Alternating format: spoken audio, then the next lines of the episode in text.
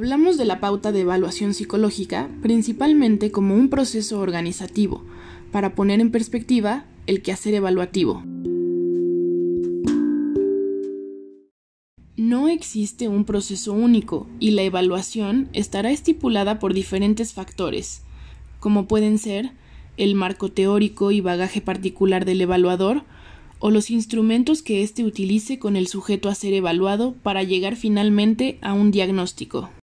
Actualmente se reconoce al diagnóstico como un ente dinámico que ocurre en un plano temporal multifacético con diferentes objetivos y metas para las que podría servir.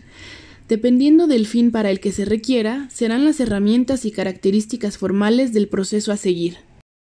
Del objetivo de la evaluación dependerá el proceder, por lo que cabe mencionar algunos de estos objetivos.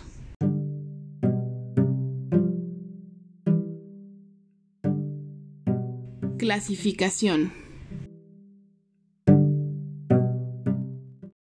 Inicialmente, la evaluación pretendía un trabajo de clasificación. En el ámbito clínico, asignar un sujeto a una categoría del repertorio psiquiátrico, lo que para muchos especialistas del comportamiento humano sigue siendo el único fin de un diagnóstico.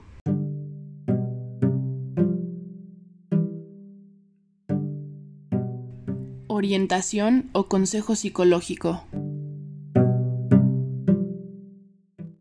Como su nombre lo dice, es la fase de la evaluación donde se pretende dotar de ayuda al sujeto evaluado, ayudarle a ordenar y tomar decisiones de orden personal o incluso profesional.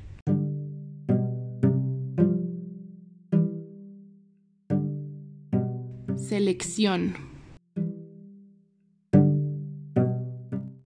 Normalmente utilizada en el área empresarial, la evaluación de selección elige a los sujetos con características más apegadas o más aptas para el desempeño de determinadas actividades. La idoneidad psicológica para la realización de una labor es el objetivo final de este tipo de evaluaciones.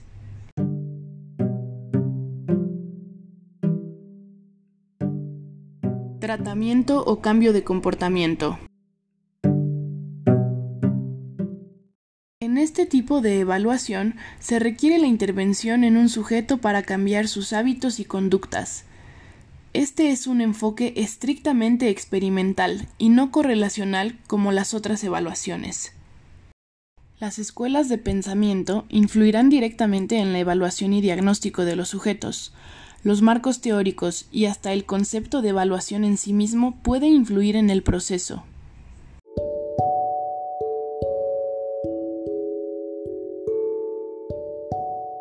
Existen múltiples variables que pueden sesgar una evaluación psicológica, tanto desde el enfoque correlacional como del experimental.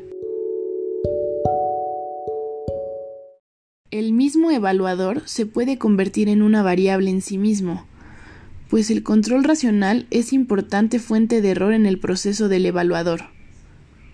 El medio físico, los tipos de técnicas aplicadas, el contexto institucional donde se realiza la evaluación es de gran influencia en el resultado último. Como se ha comentado previamente, en todo este proceso influyen muchos posibles condicionantes que pueden afectar la validez y la fiabilidad de la información, por lo que a continuación se sintetizan sesgos o fuentes de distorsión que pueden derivar de la figura del evaluador, del evaluado y de la situación de evaluación. Desde el punto de vista del evaluador, las cosas que pueden influir en la evaluación son las expectativas de él mismo, el condicionamiento verbal o el tipo de comunicación que emplea, la presencia o ausencia, el grado de especialización que posee o el nivel al que ha sido entrenado, así como las características psicológicas y físicas.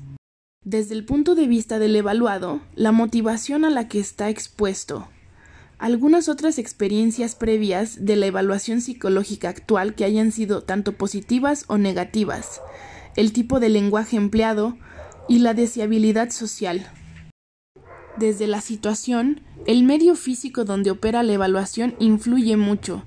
Aunque parezca insuficiente, el espacio, la temperatura, la luz o el grado de intimidad pueden influir directamente en el resultado de la evaluación.